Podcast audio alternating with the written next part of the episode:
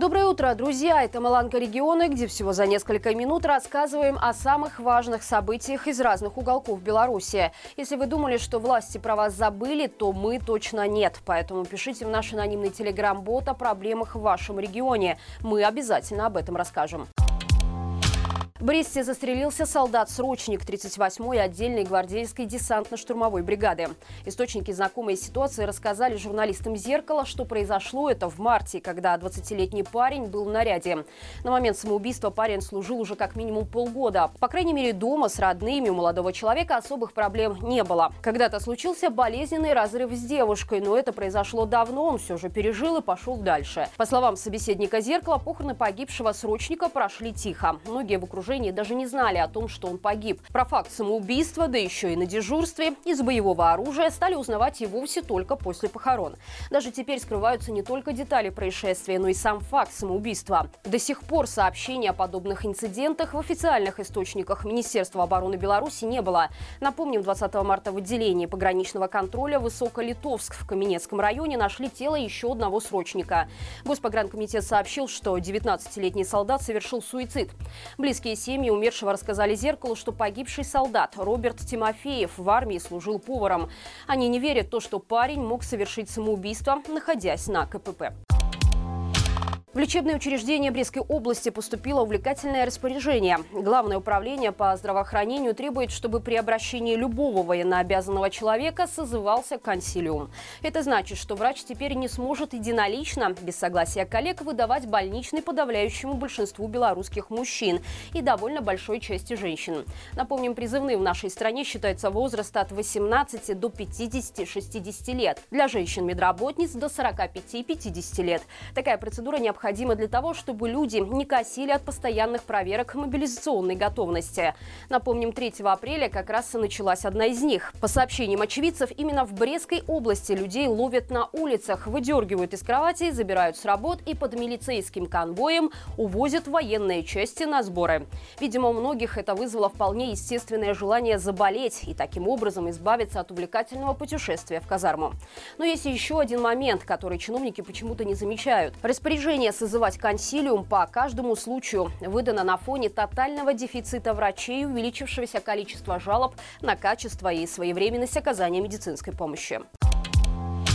Гомельские чиновники хотят закрыть кадровые дыры на коммунальных предприятиях при помощи осужденных на административные сроки. В соответствии с опубликованным решением Грисполкома, граждан, которые получили наказание в виде общественных работ, планируется брать на отработку в ЖКХ, спецкоммунтрансе, а также дорожным организациям и компаниям по зеленению города. Сообщается также, что подобные решения были приняты и в райцентрах области. Правда, там, кроме коммунальных предприятий, значатся еще и колхозы.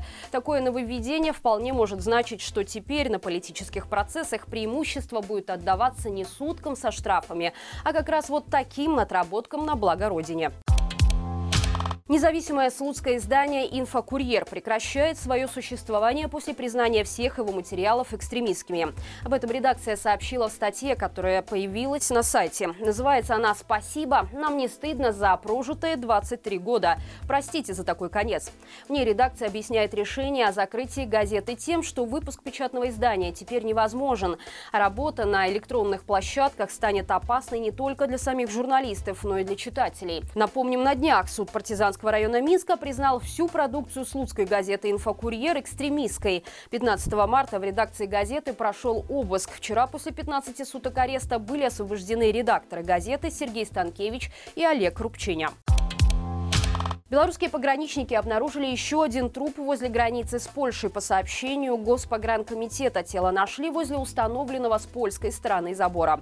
Погибший иностранец – мужчина африканской внешности. Рядом с трупом обнаружены личные вещи – рюкзак и мобильный телефон. Обстоятельства его смерти выясняются. Напомним, это уже пятая смерть мигранта на границе с Польшей.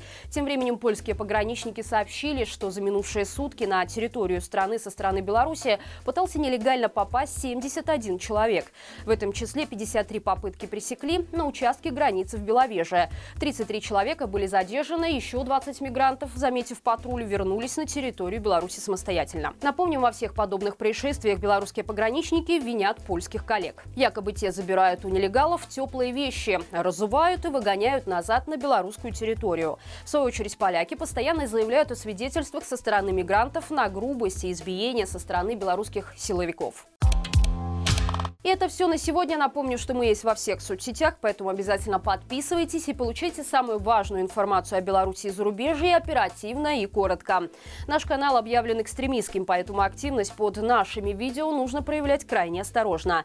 Но если вы в безопасности, у вас есть возможность поставить лайк, сделать репост или написать комментарий, то будем благодарны.